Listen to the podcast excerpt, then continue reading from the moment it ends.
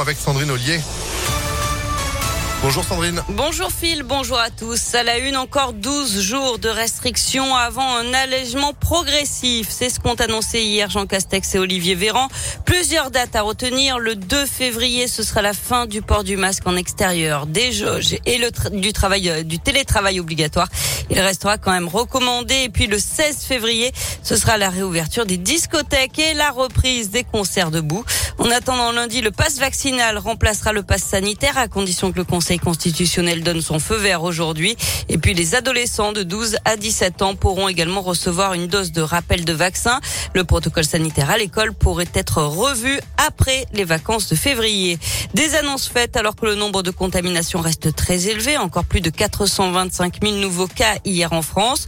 Dans le Rhône, le taux d'incidence est supérieur à 4300 cas pour 100 000 habitants. 912 malades sont hospitalisés, dont 175 en réanimation. Et parmi les plus contaminés par cette vague Omicron, les enfants de moins de 10 ans. Selon les derniers chiffres de Santé publique France, ils sont environ 550 hospitalisés en France après avoir contracté le Covid, un record depuis le début de l'épidémie. 91 petits patients se trouvent en soins critiques. Ils étaient seulement 6 il y a trois mois. Plusieurs raisons à cela. La contagiosité d'Omicron et la couverture vaccinale très faible chez les 0-10 ans. Les médecins surveillent aussi une hausse des cas de PIMS, le syndrome inflammatoire multisystémique pédiatrique, potentiellement grave et lié au Covid. Écoutez les précisions du professeur Yves Gillier, responsable des urgences pédiatriques à l'hôpital Femmes-Mère-Enfants de Bron des réponses inflammatoires qui surviennent après l'infection Covid, quelques semaines après, qui sont imprévisibles, qui sont rares. Hein. Il y a un, petit millier de cas décrits en France. Et les PIMS qu'on a maintenant, c'est plutôt les conséquences finalement de ce qui s'est passé il y a euh, en gros euh, trois semaines, un mois, donc plutôt la vague Delta. Qu'est-ce qui va se passer avec Omicron et les PIMS? Euh, On le saura début mi-février. Est-ce qu'il va y en avoir? Est-ce qu'il va y en avoir plus? Est-ce qu'il va y en avoir moins? Qu'avec les autres variants.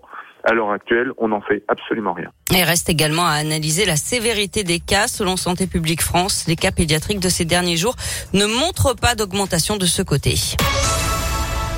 Du sport avec du foot, le 124e derby de l'histoire ce soir entre Lyon et l'AS Saint-Etienne. Un derby, c'est toujours un match spécial bien sûr, mais cette année peut-être encore plus que d'habitude, Gaëtan Barallon. Oui, d'abord à cause du contexte sanitaire. L'OL Stadium va sonner bien creux ce soir. Seulement 5000 spectateurs, dont 2000 abonnés tirés au sort. Aucun Stéphano interdit de déplacement. Un match qui se jouera également sur fond de tension à l'OL avec ce clash entre un groupe de supporters et la direction du club au sujet d'une banderole déployée en milieu de semaine.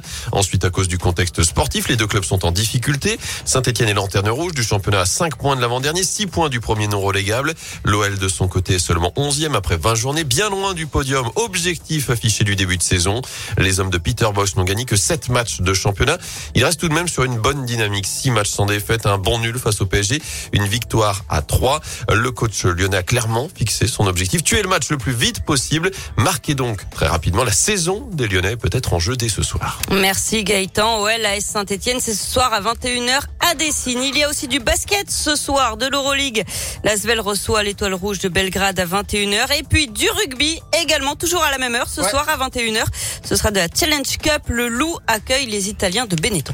Et dans les deux cas, vous serez présent pour le Loup ou pour l'Asvel. Pourquoi? Bah Parce qu'on a des places qui vous attendent bah dès maintenant. ImpactFM.fr, tous en tribune aussi avec le Réveil Impact.